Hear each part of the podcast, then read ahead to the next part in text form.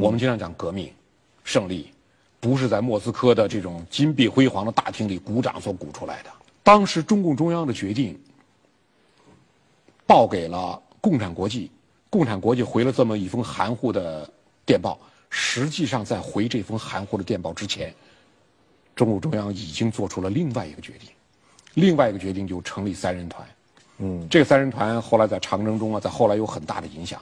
三人团就说呢，因为要做战略转移了，书记处书记、政治局委员项英已经确定要留守中央苏区。那么三位书记就是我们说博古、张闻天、周恩来、项英，项英要留守，只剩三个人了。嗯，三个人里呢。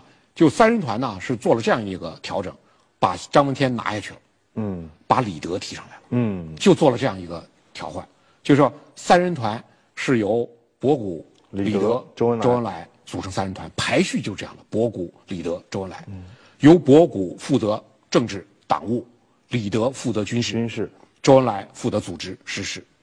三人团由三人团承担最高的任务，就是当时已经在筹划红军的战略转移，就国际的电报没有回来，那么呢，实际上中共中央战略转移的准备开始了。这种就是什么什么，就是三人团当时叫呢，总揽一切指挥大权，不管是五至七月的，还是八至十月的作战计划，都已经计划的核心已经是转移、突破、突破封锁。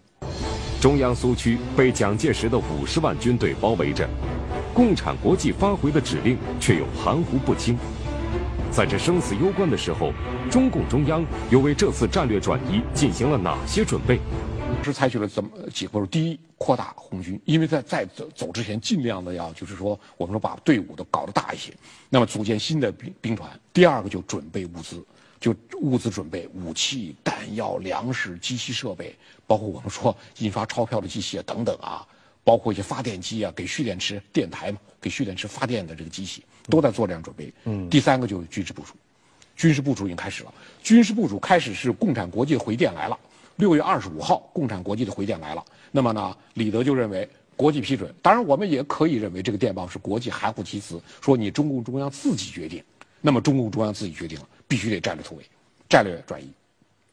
所以相应的七月份开始了这个部署，就是。七月份的军事部署，两个部署就两路红军出发。按周恩来的话讲，叫一路是探路，一路是调敌。探路的这路是红六军团，就是王震、萧克的红六军团。那么六军团呢，他们的是往什么？往湖南方向走，以贺龙的红三军会合。嗯。后来贺龙的部队组成了红二军团。那么以贺龙的红三军会合，会合以后呢？让他们先走过去，到湘西、湘鄂西会合，实际上是为中央红军探路。另外的内陆呢，是红七军团，寻淮州的红七军团。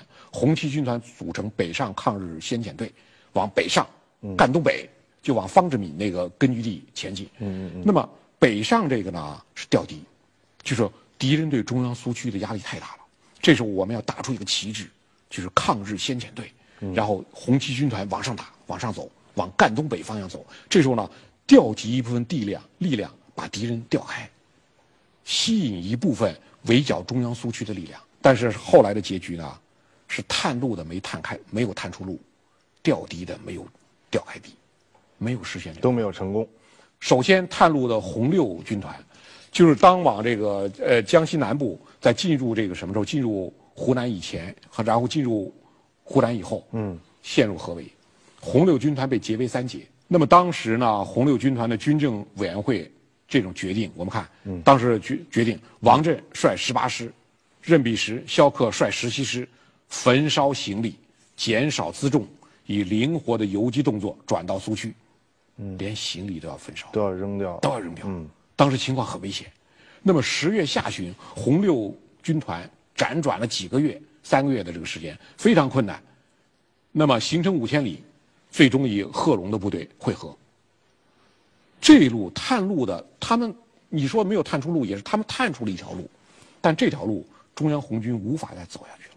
所以长征之初，李德就主张他一直想走这条路，到了湘江作战之后，他还想走这条路，最后才明白红六军团这个路已经不行了，已经被敌人完全堵死了。那么呢，红七军团的调敌的行动也没有取得成功。同样陷入敌人合围，就徐海东的部队那是比较成功的。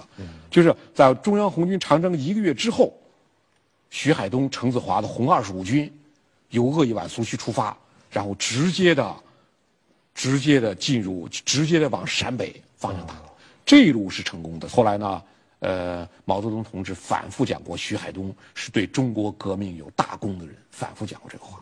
因为他最先到达了陕北。陕北。当中央红军长征到的时候，徐海东他晚于中央红军长征一个月。